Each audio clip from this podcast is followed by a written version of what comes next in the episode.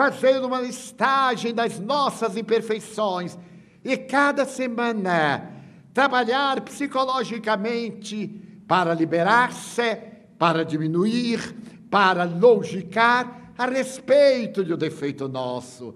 Por exemplo, ciúme, que eu sei que aqui ninguém tem, mas anotar, eu sou ciumento. Colocar até no espelho, se não for casado. Eu sou ciumento. Mas por que, que nós somos ciumentos? Porque não nos amamos. Achemos que não merecemos ser amado, porque quem não se ama não inspira amor, é lógico.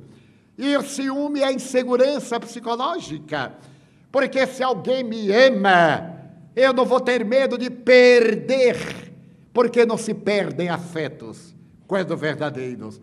Perdem-se pessoas frívolas, que se utiliza da afetividade sexual confundida com a afetividade profunda. Então são esses que nós perdemos.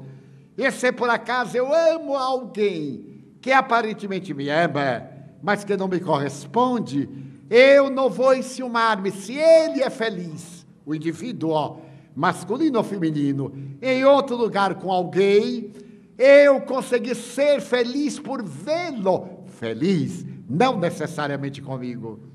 Parece tão difícil, não é verdade? Ver a pessoa amada ser amada por outra, mas amar não é possuir.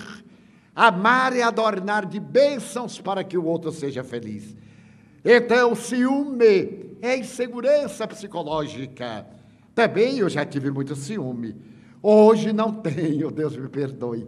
Então, diminuir, dizer assim, mas meu Deus, se alguém me ama, é muito bom, mas quando eu amo é muito melhor. Quando eu posso dizer a alguém sem palavras, ou até mesmo enunciar com palavras cuidadosas, mas é tão bom você estar aqui. Quanto eu gosto de você. Na minha idade eu costumo dizer, você é um filho do coração. Ter essa família da fraternidade é o sacrifício mais agradável a Deus. Vencer diz Allan Kardec, as más inclinações, as tendências ao vício, à desconfiança, a retroceder no avanço do bem, a estar sempre discutindo, defendendo-se.